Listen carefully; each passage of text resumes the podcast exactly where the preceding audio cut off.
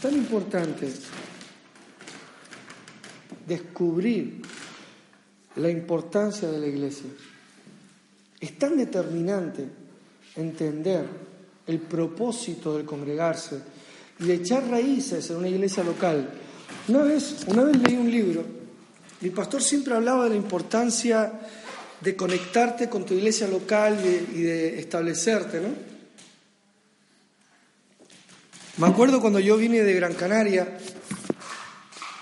eh, Dios puso mi corazón venir para Barcelona y yo vine a Barcelona no por trabajo, vine a Barcelona para estudiar una escuela bíblica para ministerios. Pasa que cuando la gente que no cristiana me pregunta qué hace un canario en Barcelona, no sé cómo explicárselo para que me entienda, ¿no? Yo vine por el plan de Dios, no vine por la playa, ¿eh? No quiero decir nada. Claro, cuando uno está en el paraíso, cualquier otra cosa es... no vine por clima, no vine por playa, no vine por trabajo, vine por el plan de Dios. Vine porque Dios quería que me preparase para el ministerio y yo tengo que dar gracias de haber obedecido a Dios. Porque muchas veces ustedes dan gracias, me dicen gracias pastor, usted es un buen pastor, usted me, me gusta cómo enseña la palabra, me gusta cómo expone, me gusta cómo ama a la gente, pero mucho de eso lo aprendí de mi pastor. Él tenía mucha misericordia de la gente, yo no era una persona de mucha misericordia. A mí siempre me habían dicho, tú eres evangelista, entonces yo eh, predicaba, reciba a Cristo, y te va al infierno, todo esto, ¿no? Pero con mi pastor aprendí a tener misericordia de la gente. Me acuerdo una vez estaba orando y el Señor habló a mi corazón y me dijo, eh, yo te voy a usar para tener misericordia de la gente, porque tú has descubierto la misericordia que yo tengo contigo. Y cuando la gente me dice, pastor, ¿y usted por qué aguanta estas cosas? Me acuerdo lo que el Señor me dijo, que tuviera misericordia de la gente. Aún cuando estoy en la empresa y me tengo que poner bravo y serio, me enfado con la gente y tengo que ponerle presión para que trabajen, después aparezco con la misericordia. ¿Por qué? Porque no puedo evitar ser pastor. ¿Sí? Pero todas estas cosas aprenden dentro de la iglesia local. Estando con mi pastor, yo aprendí eh, la importancia de separar los pactos. Uno de los grandes problemas que tiene la iglesia evangélica, yo siempre me meto con la iglesia evangélica para que no digan que me meto con las demás religiones. Me meto con mi casa, hablo de mi casa, es mi casa, hablo lo que quiero de mi casa. Es no saber separar los pactos. Yo creo que dije el domingo pasado enseñando que nosotros no estamos establecidos en el pacto que Dios hizo con Moisés. La iglesia está establecida en el pacto que Dios hizo con su Hijo Jesucristo. Como escribí en mi libro, lo hice un poquito aposta para choquear un poquito a la gente cuando lo leyera, Dios hizo pacto con Dios. Porque Jesús es Dios. Amén. Y Él se hizo carne y Él se humilló a sí mismo, dice la palabra, y tomó forma de siervo para servirnos a todos nosotros. ¿Sí? ¿Y por qué de siervo, pastor? Porque Él vino a tomar nuestro lugar. Él fue a la cruz tomando nuestro lugar. Y por eso fue siervo. Porque la Biblia dice que la paga del pecado es la muerte. ¿Sí o no? Jesús fue y murió. Pastor, ¿y por qué es tan importante esto? Porque los cristianos que están caminando establecidos en el pacto de Moisés siguen enseñando que tú eres un pecador. Porque tú pecas y tú no has muerto. Pero el nuevo pacto establecido en el sacrificio de Jesús dice que Dios nos dio vida cuando estábamos, tiempo pasado, muertos en nuestros delitos y pecados. Entonces, ¿el pacto de Moisés es mentira? No, el pacto de Moisés describió nuestra situación sin Cristo y nos mostró la necesidad de un Salvador. Pero en el nuevo pacto en Cristo Jesús ya no necesitamos al que anuncia un Salvador, porque ya tenemos al Salvador. ¿Honramos a Moisés? Claro. ¿Damos gracias a Dios por Moisés? Claro. Hace poco yo dije, estaba enseñando acerca de Santiago 1 y dice que nosotros necesitamos aprender a oír. Y tenemos que decidir qué no queremos oír. Y una de las cosas que dice el pastor Santiago, me gusta el libro de Santiago porque es el libro de un pastor que quiere enseñar a las ovejas, dice, ustedes necesitan renunciar, no querer oír, decidir no oír todo lo que sea inmundicia. Y alguien me dijo, ¿y qué es la inmundicia, pastor? Bueno, léete el libro de Levítico. Y me dijo, pero nosotros estamos en Cristo, no estamos en Moisés. Sí, pero Moisés describió muy bien lo que es la inmundicia. Me, estoy explicando, no es decir, el Antiguo Testamento no, no es que no sirva. Nosotros podemos aprender muchísimas cosas del nuevo pacto, pero nosotros no estamos en el antiguo pacto. En el antiguo pacto tú tenías que pagar por todo lo que quisieras. En el nuevo pacto Cristo ya ha pagado. En el antiguo pacto tú eras un pecador. En el nuevo pacto eres la justicia de Dios. Por eso es tan importante tener un pastor. Mi esposa me decía que tuvo una conversación con una persona que está empezando a venir con nosotros a la iglesia y, y le dijo, escúchame, es tan importante echar raíces en una iglesia. Porque la palabra dice que no debes buscar una iglesia, sino que debes seguir a un pastor. Es diferente. Y ustedes lo saben, nosotros comenzamos la iglesia hace cinco años, celebramos el domingo pasado, comenzamos la iglesia en una casa. Y habían personas, comenzamos en casa de Carmen y Andreu, y, y, habían personas que venían, les encantaba el mensaje, decían, gloria a Dios, Dios está con ustedes, qué bendición. Pero como era una casa, se iban a una iglesia que tuviera local. Porque ellos entendían que una iglesia es un local. Cuando la palabra dice que la iglesia somos todos los hijos de Dios, ahí donde usted esté y yo esté, está la iglesia. Si un día decimos, hermano, vamos a dejar gastar dinero en mantener un local. Vamos a reunirnos entre semanas en las casas, tomamos un cafecito, compartimos la palabra y el domingo alquilamos una sala de, hotel o lo que sea, nos reunimos en una sala de hotel, porque nos sale más barato. Usted va a decir, no, pastor, eso no es del Señor. ¿Por qué no es del Señor? No digo que lo vaya a hacer. Mi idea es comprar un edificio para nosotros, pero para que el mundo sepa que los hijos de Dios somos autosuficientes. y para que la iglesia tenga todos los recursos. Sí, yo quiero una sala solo para los niños. No quiero que los niños estén jugando en la oficina del pastor. Quiero una oficina solo para el pastor también. Nos vamos, parece que le tengo que pagar el alquiler a los niños para estar en mi mesa, porque es lo que tenemos ahora.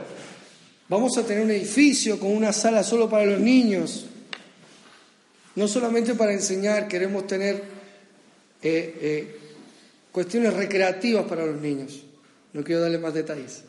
Está todo en la cabeza de su pastora. Pero queremos que los niños estén deseando venir a la iglesia y que la iglesia sea un lugar divertido para ellos, que sea un lugar donde está con la familia de la fe. ¿Sí? Amén. Queremos una sala donde sea solo la escuela bíblica. Queremos un templo solo para los cultos, para las reuniones de celebración. Quiero un bautisterio en la iglesia. Lo decidí esta semana. a mi esposa no le gusta, pero es un capricho para mí. Quiero un bautisterio en la iglesia. ¿Qué le parece? Amén. Amén. Imagínense por una piscina aquí ahora mismo.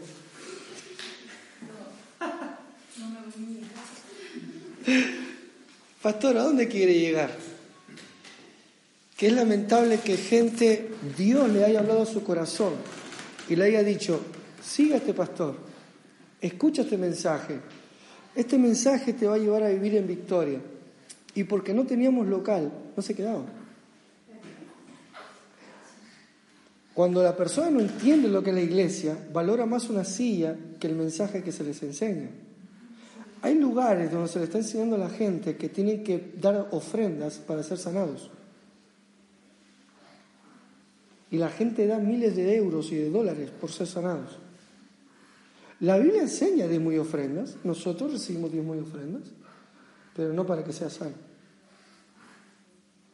Nadie está obligado a diezmar y ofrendar para recibir algo de Dios, porque todo lo que Dios te da es gratis, pagado por la sangre de Jesucristo. ¿Lo ves? En Moisés no era así. ¿Saben cómo explico yo los pactos, Armando? ¿Sabes cómo consigo que todos los cristianos me presten atención? Están todos peleando, están todos pro Moisés, pro Jesús. En cuanto nombro el dinero, todos se vuelven para Jesús. Digo, con Moisés tiene que pagar todo. No, alabado sea el Señor Jesús. Y se van todos para el otro lado. Pero es verdad, que, que hijo de Dios. Tacaño hasta la médula, pero bueno, por lo menos, menos mal que la salvación es por gracia. Porque si fuera por obra, estos se iban a la hoguera. Pero esto es tener un pastor donde se te enseñe el nuevo pacto en Cristo Jesús. Es determinante. Y cuando Dios me habló de, de venirme a Barcelona, nadie lo entendió. Yo no lo entendía. Pero sabía que Dios me lo había dicho. Y durante meses estuve aquí, estuve descolocado. Hasta que me acuerdo que viajé a Gran Canaria en Navidades, creo que fue, cuando volví en el avión, Dios habló a mi corazón con total claridad. Si tú no sueltas, miren lo que estoy hablando, ¿eh? ya estaba viviendo aquí, estaba estudiando en la escuela bíblica, tenía trabajo, sin embargo mi corazón estaba atado a Canarias. Por eso hay gente que viene y no prospera, porque aunque esté aquí, tu corazón está atado a otro lugar. Entonces nunca echas raíces. Y es un principio físico. En verdad es un principio espiritual, pero bueno, en la agricultura se entiende muy bien. Nunca una semilla producirá frutos si no es sembrado en tierra y echa raíces. Tu corazón debe ser sembrado en el propósito de Dios. Si no siembras tu corazón en el plan de Dios, nunca vas a dar fruto. Por eso hay tantos cristianos deambulando por el mundo. Y la gente que no es cristiana, o aquellos que son simpatizantes, pero les da miedo rendirse al Señor, es porque ven a los cristianos y los ven deambulando por el mundo. Y dicen, me gusta lo que predica, pero me da miedo ser como Él.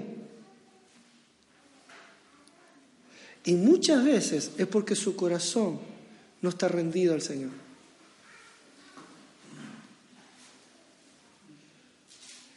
¿Están serios o están pensando? Subo un poquito a la superficie, me fui muy para abajo, ¿no? Me fui muy a la profundidad. Ahora bueno, tranquilo, quiero que, que entiendan. Porque esto, esto va a ser clave para la serie que vamos a comenzar después de la vida del justo, que es la fe del justo. La fe del justo tiene que ver con semillas. La semilla de Dios fue Jesucristo. Jesucristo fue la semilla. Venga Isaías, va. Isaías, va, lo veo ahí todo serio. Y, y, como yo lo veo así, no consigo aterrizar donde quiero aterrizar. Isaías 53.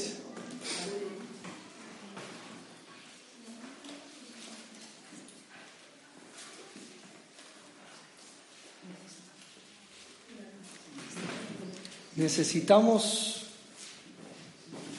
poner los versículos en el proyector.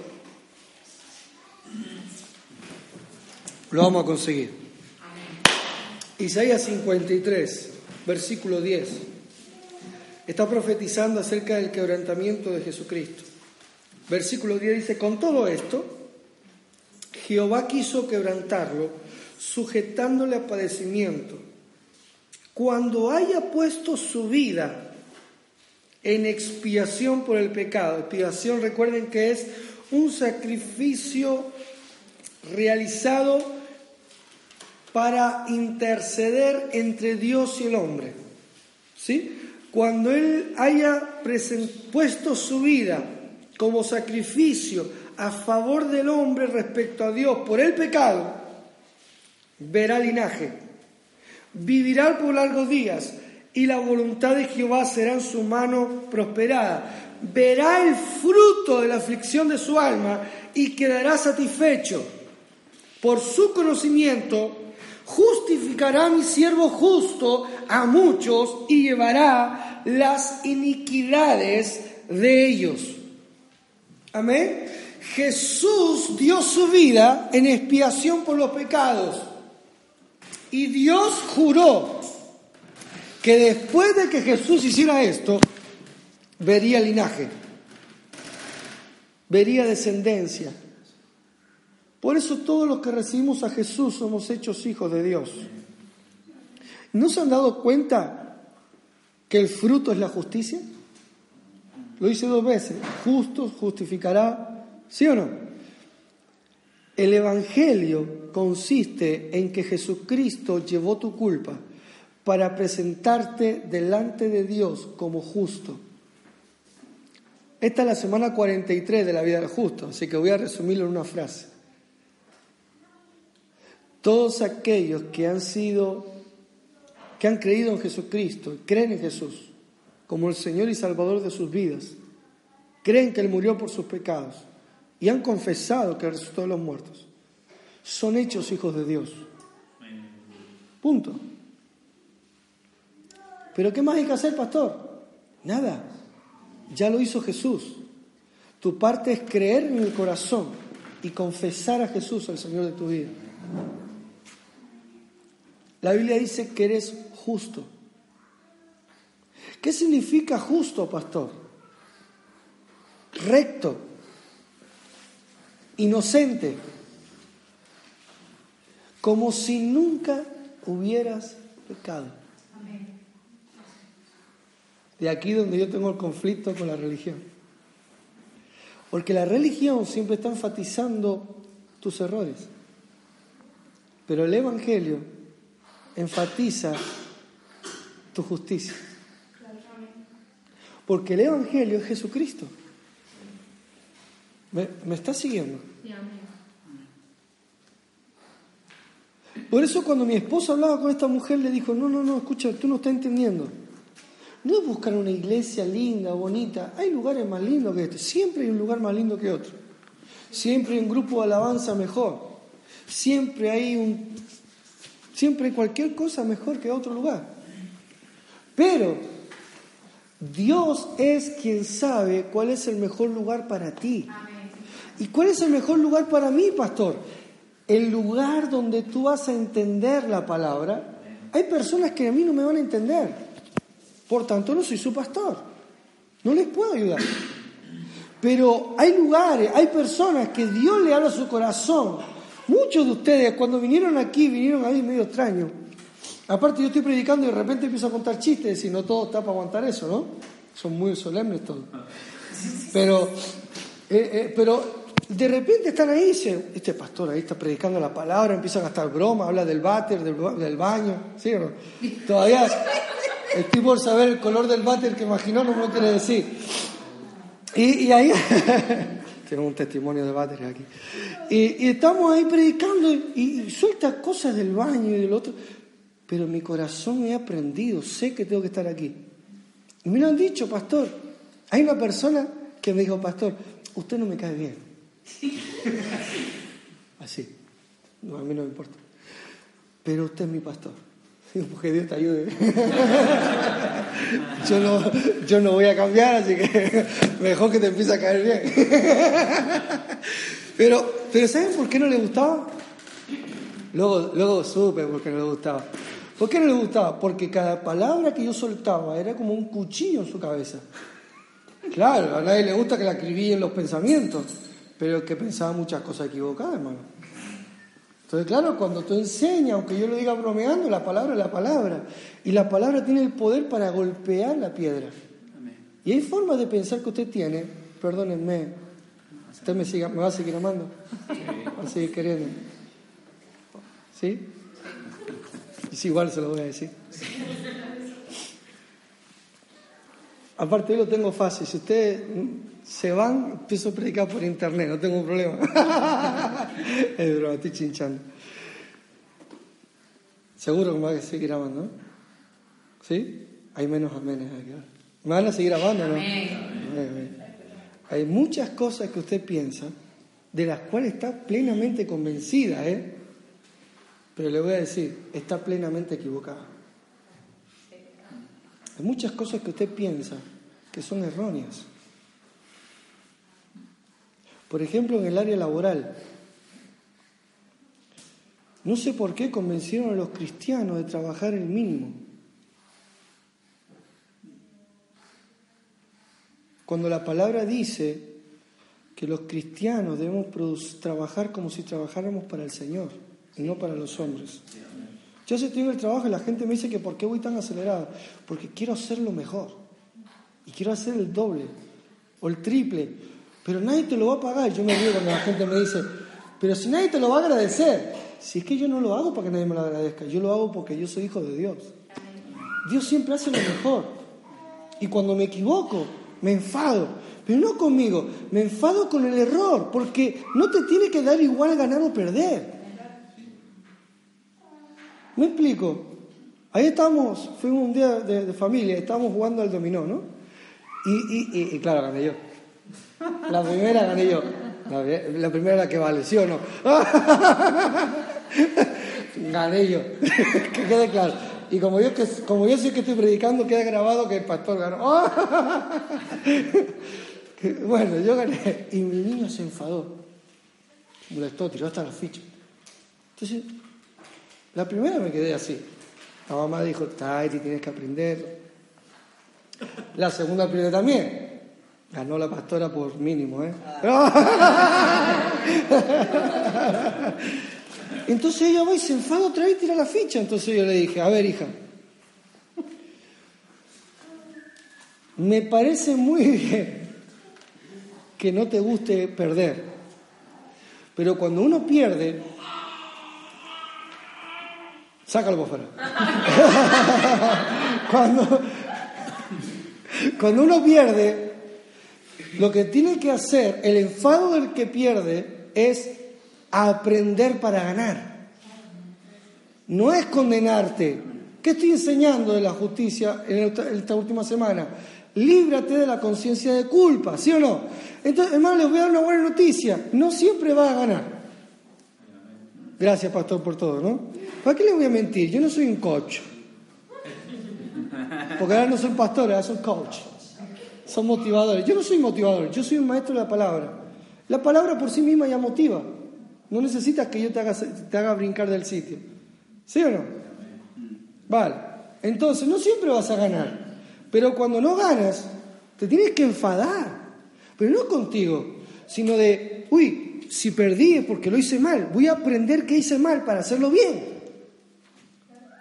Pastores, ¿qué tiene que ver esto con la palabra? Tiene que verlo todo, porque la palabra dice que somos más que vencedores. Y no te tienes que acostumbrar a la derrota. No te tienes que acostumbrar a que no te llegue el sueldo. No te tienes que acostumbrar a que te llamen por hora, por día suelto.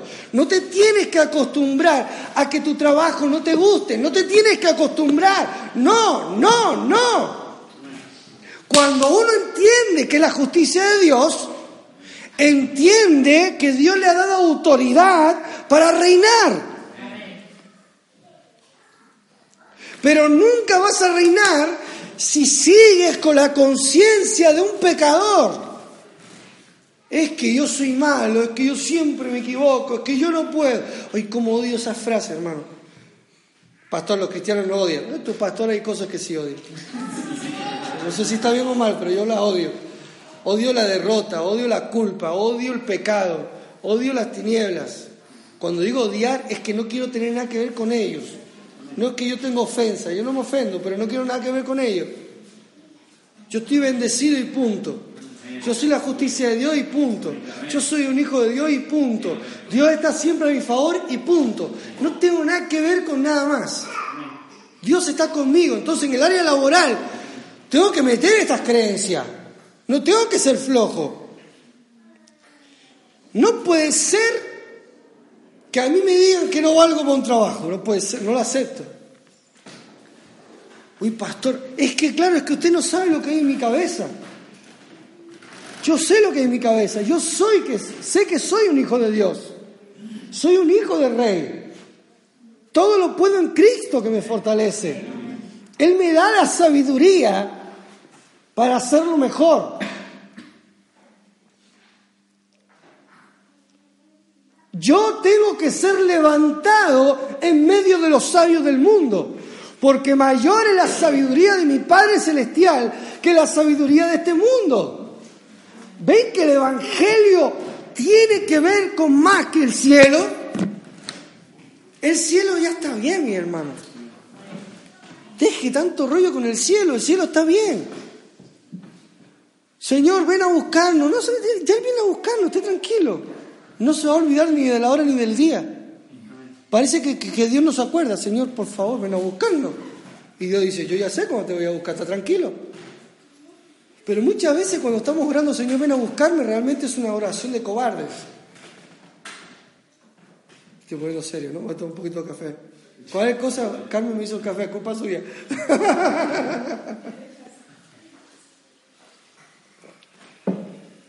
Uno de los grandes personajes de la Biblia es Pilatos.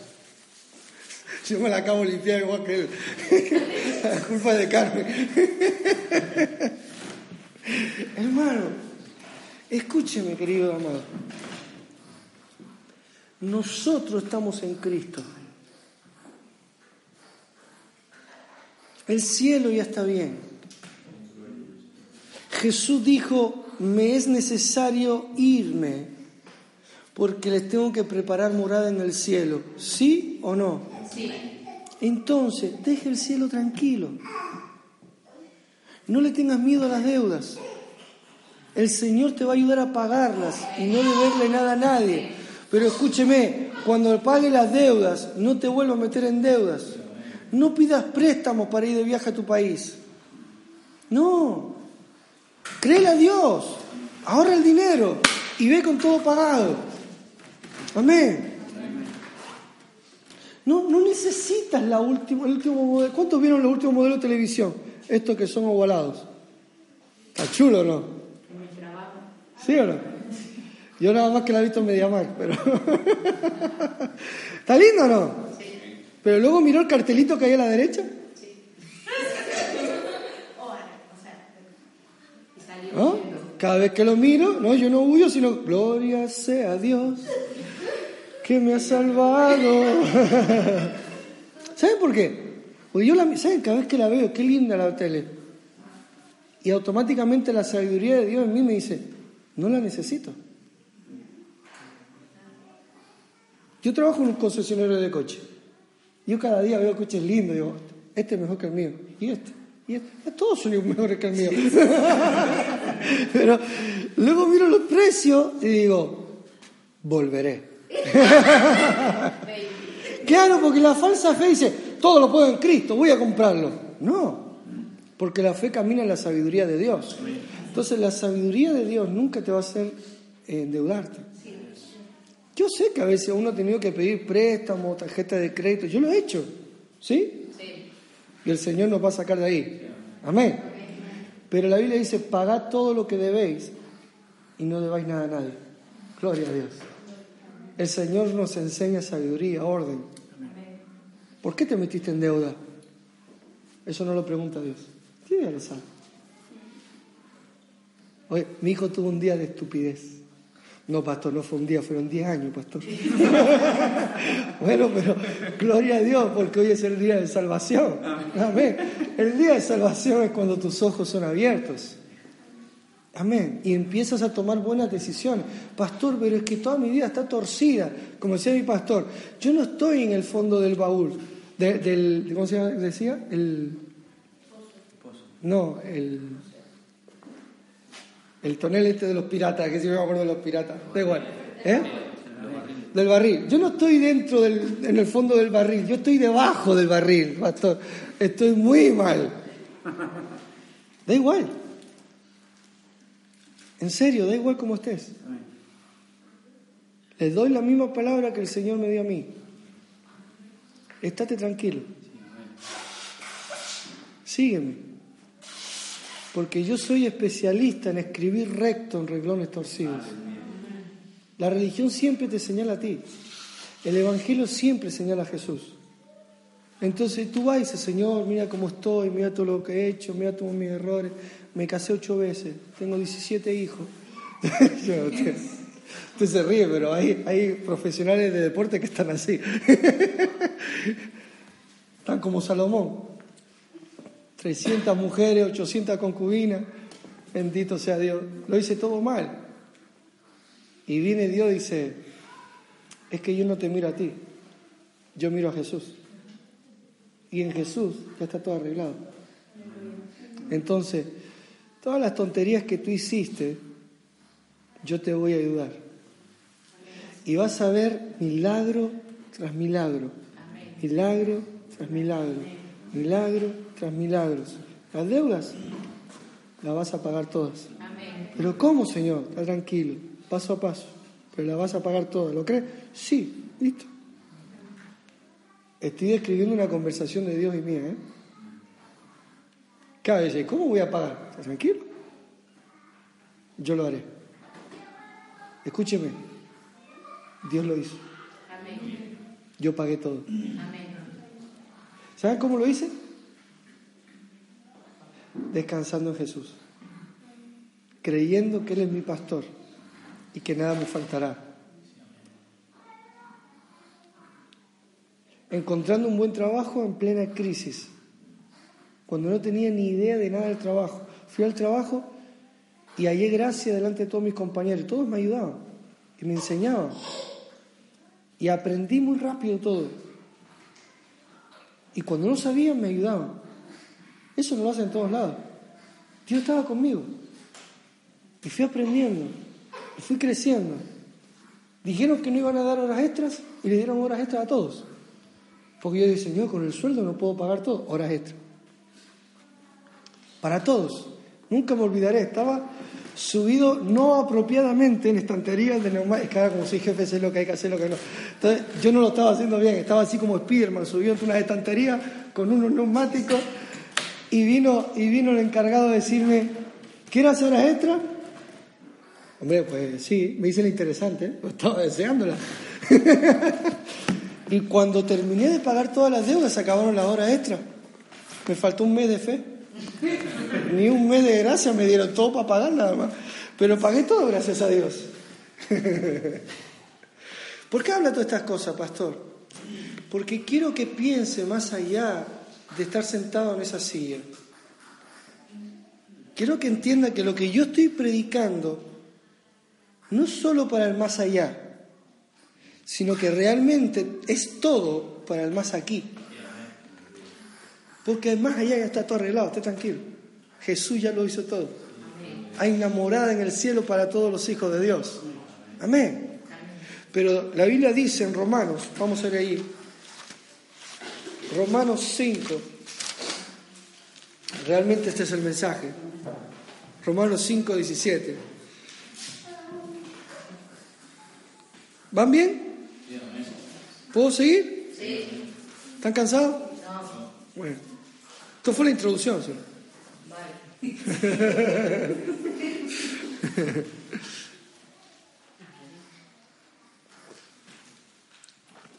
Pronto vamos a tener los versículos en la pantalla de la iglesia.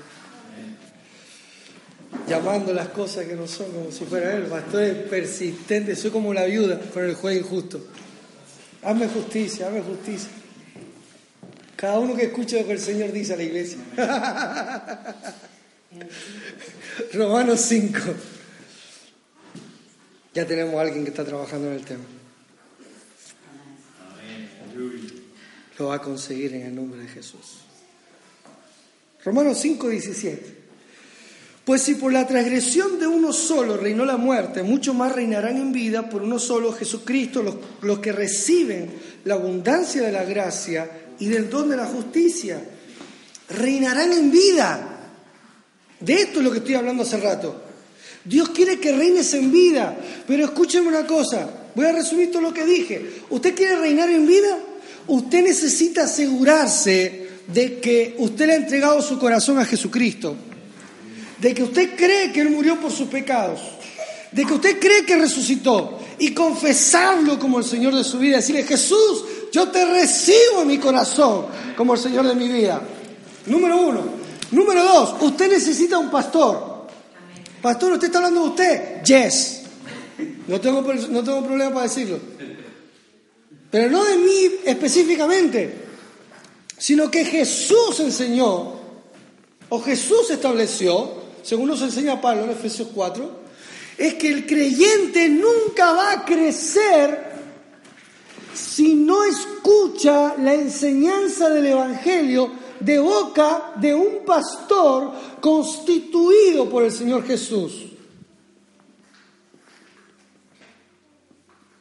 Y estaba estudiando Timoteo y Pablo le dice a Timoteo, Pablo dejó a Timoteo en Éfeso, o en Efeso, según quien le diga cómo se escribe. Da igual. Y él le dice, te dije que te quedaras en Éfeso para que enfrentaras a aquellos que enseñan diferente doctrina. ¡Wow! Porque los que enseñan la palabra deben tener una motivación y es el amor de Dios. Es decir, yo debo enseñar fundamentado en que Dios te ama y en que tú necesitas creer en el amor de Dios. Una fe no fingida y buena conciencia. Tú necesitas un pastor que enseñe la sana doctrina fundamentándose en su corazón, estoy hablando de mí, yo debo tener un corazón fundamentado en el amor de Dios, número uno, número dos, con buena conciencia y número tres, con fe no fingida. Yo le dije, Señor, ¿por qué fe no fingida? Porque la fe es lo único que recibe de Dios. Si Dios existe, ¿por qué sucede esto? Primero dejémonos de rollo. Porque todo lo que pasa allá afuera es culpa de decisiones fuera de Dios. Nosotros hacemos lo que queremos y luego culpamos a Dios. Eso es injusto. Número uno. Pero bueno, da igual, Dios no necesita que yo lo defienda. Pero número dos, Dios nos ha dado todo por medio de Jesucristo. Dios ya se movió. Dios ya hizo su parte. Jesús ya ha pagado. Jesús ya ha vencido. Jesús ya ha presentado la ofrenda delante de Dios. Y Jesús ya se ha sentado en el trono de Dios. Y ahora está hablando siempre a favor de ustedes. Uh, gloria a Dios. Y ahora establece iglesias locales con pastores constituidos, porque la religión siempre habla de la unción, pero el Evangelio habla de constitución, porque la unción la tenemos todos los hijos de Dios. Y esto es mucho mejor de lo que usted se piensa. Lo que acabo de decir es muy poderoso. Yo tengo la unción de Dios. ¿Eres hijo de Dios? Sí, tienes la unción. Pero la tienes tú, la tienes tú, la tienes tú, la tienes tú, la tienes... Porque Dios le dio la unción a todos sus hijos. Todos los hijos de Dios pueden orar por un enfermo y se va a sanar. Pero en el ministerio no es por unción, es por constitución. La Biblia dice, y Él constituyó a unos apóstoles, a otros profetas, a otros evangelistas, a otros pastores y a otros maestros a fin de perfeccionar a los santos para que hagan la obra del ministerio, número uno. Número dos, para que no sean engañados por estratagemas de hombres, lo traduzco en otro idioma, que con malas motivaciones manipulan a la gente para obtener algo de ellos. Fíjense, la palabra dice, el apóstol Pablo dice, yo quiero que sepan que Timoteo está en Éfeso porque yo lo puse. Y yo lo puse porque Jesús lo constituyó. Y ustedes necesitan seguir a Timoteo porque si no van a ser engañados por malas personas. Que usan la palabra mal para su propio beneficio. La gente dice, no, y aquel se enriqueció, y aquel... Mira, ¿saben? A veces me da ganas de decirle a la gente, va a ser que tengo misericordia. Pero me permiten un poquito de locura hoy. Pastor, ¿y por qué este hombre usa el Evangelio para enriquecerse? La culpa es tuya. Ay, gracias por todo, pastor. Me sacaron el dinero y encima es culpa mía. Sí, porque la Biblia dice que el remedio para no ser engañado es seguir al pastor. Al pastor que Dios te dice en tu corazón. Porque dice que Él te va a enseñar, te va a perfeccionar. Entonces cuando venga una falsa doctrina, tu oído está enseñado. Los bebés conocen la voz de sus papás, ¿sí o no? Por mucho que yo me ponga a hablarle y todo lo que tú quieras, en cuanto su mamá o su papá le hable, el niño se va a girar para su papá. ¿Por qué? Porque aunque yo le hable, no soy, no soy su voz. Cuando un cristiano está establecido en una iglesia, echa raíz en la iglesia local y sigue a su pastor, seguir al pastor es dejarse alimentar, dejarse enseñar, profundizar con la base que el pastor le está dando. Cuando usted hace esto, vendrá otro. Imagínese que un día invito yo a alguien a predicar, se me cuela. Y empieza a decir, ¿usted quiere ser sanado? Amén. La voluntad de Dios que sea sano. Amén. Traiga su ofrenda al altar. El altar se va a quedar vacío. Si yo soy tu pastor, nadie va a pasar al altar. ¿Por qué? Porque usted va a decir, no, no, mi pastor me ha enseñado bien. Y me ha enseñado en la palabra, no porque me lo dijo, he visto en la palabra que la sanidad es gratis. Amén. Pero si no, usted va a venir con todo el dinero que tenga, porque usted dice, ¿para qué quiero el dinero si me estoy muriendo? Y eso es manipulación. ¿Ven la diferencia entre ser enseñado o no ser enseñado bien? Cuando uno viene enseñado en la palabra, no en, filosofías, no en formas de pensamientos, no, no, en lo que Dios dice. Amén. Uno no va a ser engañado. La conciencia de culpa que yo estoy atacando, que yo estoy corrigiendo en estas semanas, viene por culpa de la enseñanza religiosa, que mostró la imagen de un Dios castigador respecto a nuestros errores. Cuando la palabra dice que Dios no tiene amor, Dios es amor. La palabra dice, ¿quién es el, que condenará a los escogidos de Dios? Dios es el que justifica. Pablo está diciendo, hijos de Dios amados y queridos, ¿cuántos de ustedes son hijos de Dios? Pregunto yo ahora. Levánteme la manita linda. ¿Usted es un hijo de Dios? ¿Sí? Va. ¿Usted cree que Jesús murió en la cruz por usted? Sí. ¿Usted cree que resucitó? Amén. ¿Usted lo ha confesado como Señor de su vida? Amén. Usted es un hijo de Dios. Vale. Dios dice, si yo te he justificado por la sangre de Jesús, ¿a ti qué te importa que los demás te condenen? Yo estaba en mi trabajo y me dice, ¿tú eres cristiano? Sí. ¿Y tú eres pastor? Sí. Pero mira lo que hiciste y por eso soy cristiano. Porque Dios me ama a pesar de mis tonterías. Pero tranquilo, no te preocupes, que estoy creciendo. Mañana lo haré mejor que hoy. Cuando uno cambia esa mentalidad, vive libre.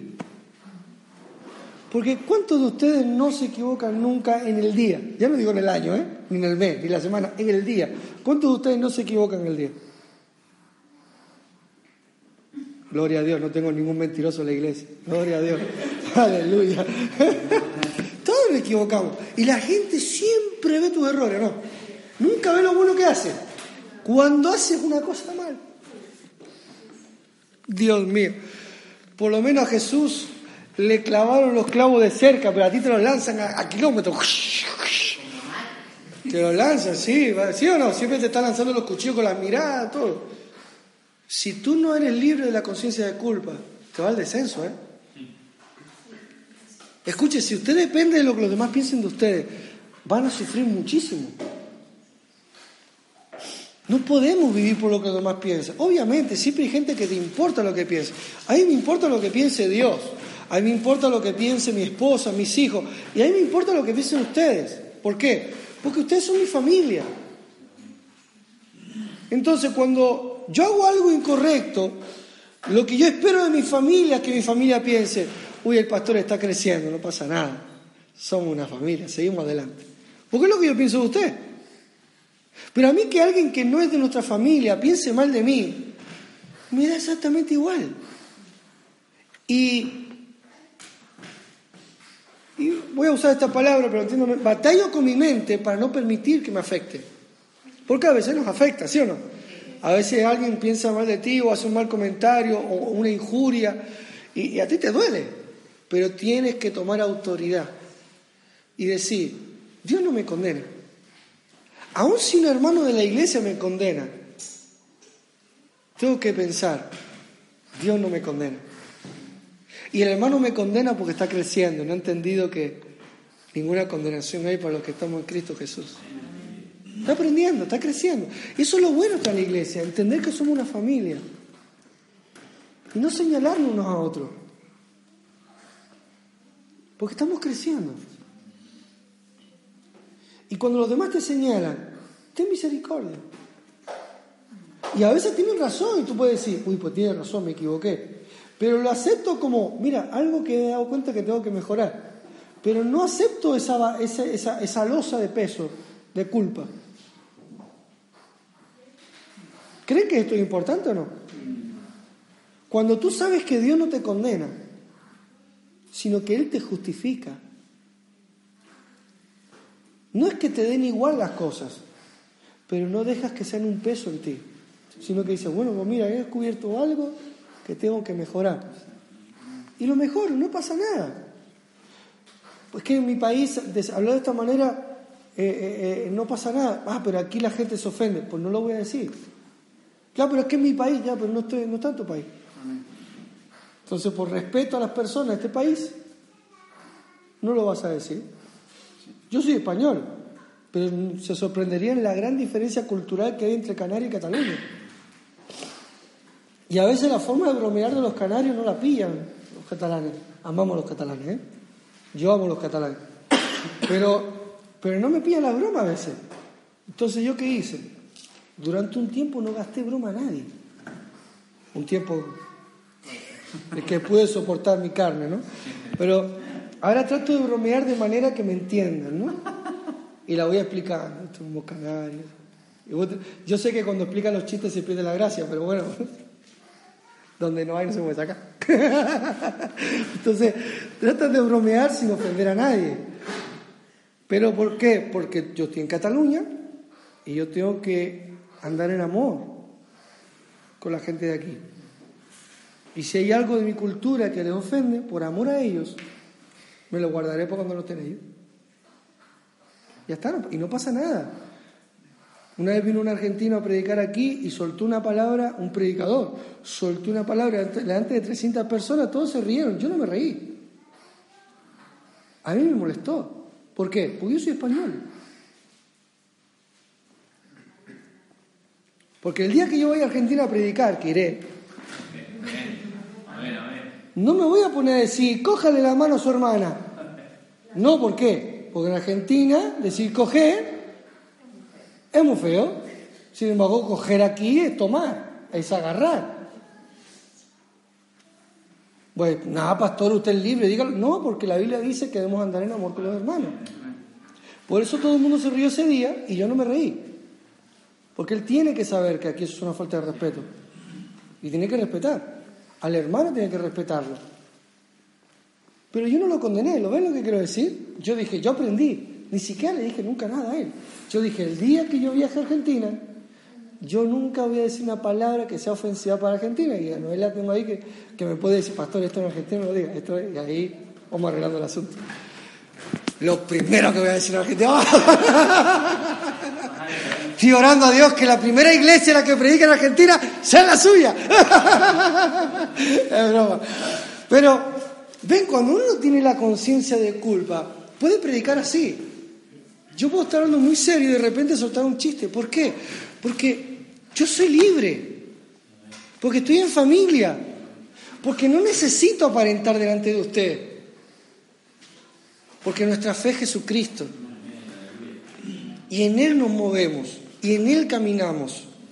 Perdóneme que hoy no haya profundizado en la enseñanza doctrinal de la libertad de la culpa, sino que he usado cuestiones diarias para que usted entienda que reinar en vida no es un concepto, no es teoría, no es un dogma. Ese ha sido uno de nuestros grandes errores, dejarlo todo en el conocimiento teórico.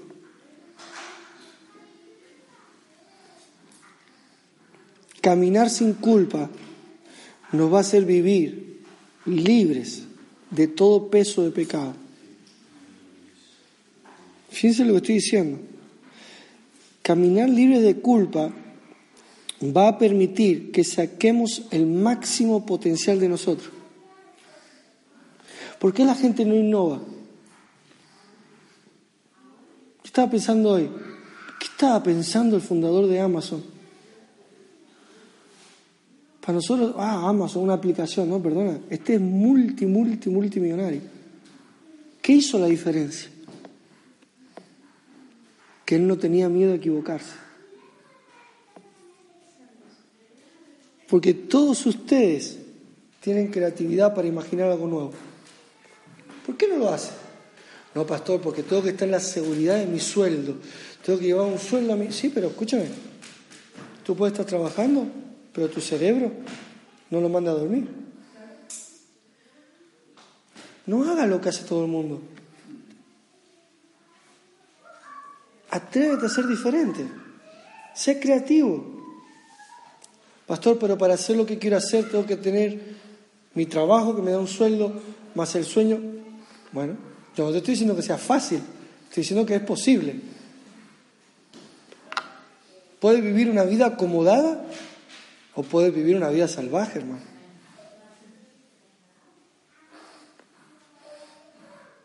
Amén. Sea un poquito más salvaje. No me sea tan bautista, hermano. Amén. Cristo nos hizo libre para reinar, reinar en vida. Si tú sabes que Dios está a tu favor, Solo nos queda ir hacia adelante. Amén. Póngase de pie. Ya terminé. Gloria a Dios. Padre, te doy gracias. Te doy gracias por amarnos.